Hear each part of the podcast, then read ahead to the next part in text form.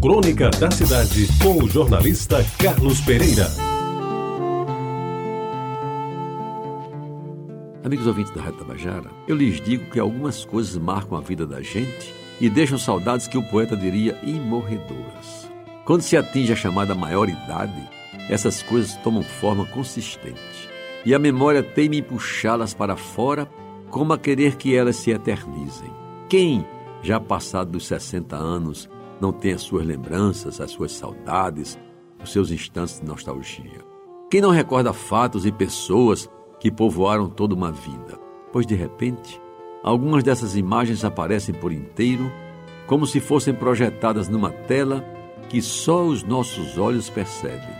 Qual produção de cinema no mais esplendoroso Technicolor, colorido, claro. No meu caso, além das imagens, alguns cheiros e gostos ficaram gravados para sempre. Uns até de olfato e paladar duvidosos, mas outros tão marcantes que ainda hoje me cercam de lembrança e vontade de senti-los novamente, com a mesma intensidade de antanho.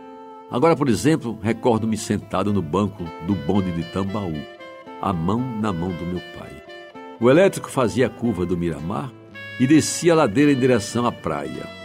E eu começava a sentir o cheiro de marisia, que vinha com as primeiras imagens das areias branquinhas, quase cobertas por plantas verdes e tenras esparramadas pelo chão, que me diziam ser pés de guajiru. Era um cheiro gostoso, diferente, difícil de definir, mas que todos sabiam ser o cheiro do mar.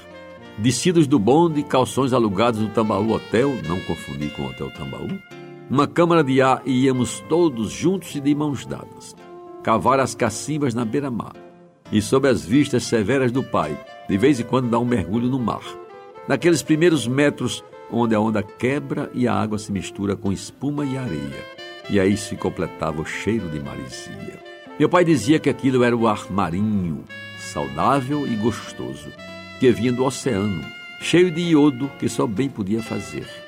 Eu, na minha ignorância de menino, procurei por algum tempo no armarinho, perto de casa em Jaguaribe, o Bazar Lucena, um frasco com cheiro de marisia e nunca consegui encontrar. Porque, depois vim entender, o ar marinho de que falava meu pai não era a loja onde minha mãe comprava de dais e linhas corrente para costurar a farda do grupo escolar Isabel Maria. Era o ar que vinha do mar, o ar marinho. E havia outros cheiros: o de bolo assado no forno do fogão de lenha, o da panela de feijão gordo com carne de charque e, principalmente, um que até hoje lembro com saudade: o cheiro de jasmim. Saído do jasmineiro que pendia no carramanchão da entrada da casa, era tão forte que se espalhava pela rua fora na boca das noites primaveris. E os cheiros das pitangueiras em flor. E o gosto do tomate colhido no quintal de casa. E o cheiro da brilhantina glostora, do talco Regina e dos cabelos molhados da menina que acabara de tomar banho com sabonete ao calor. E é bom não esquecer do cheiro de incenso espargido nas missas solenes da Igreja do Rosário, da terra molhada nas primeiras chuvas de abril, do peixe fresco dos arredores da cooperativa da Pindá em Tambaú, do enxofre exalado pelas chaminés da fábrica de cimento e os inconfundíveis cheiros de laranja cravo, da flor do maracujá e das mangas espadas bem amarelinhas. Meus amigos, enfim, essas lembranças são escritas também para dividir com um bocado de gente que, como eu, sentiu em tempos idos o inimitável e talvez por isso mesmo indefinível gostoso cheiro de maresia.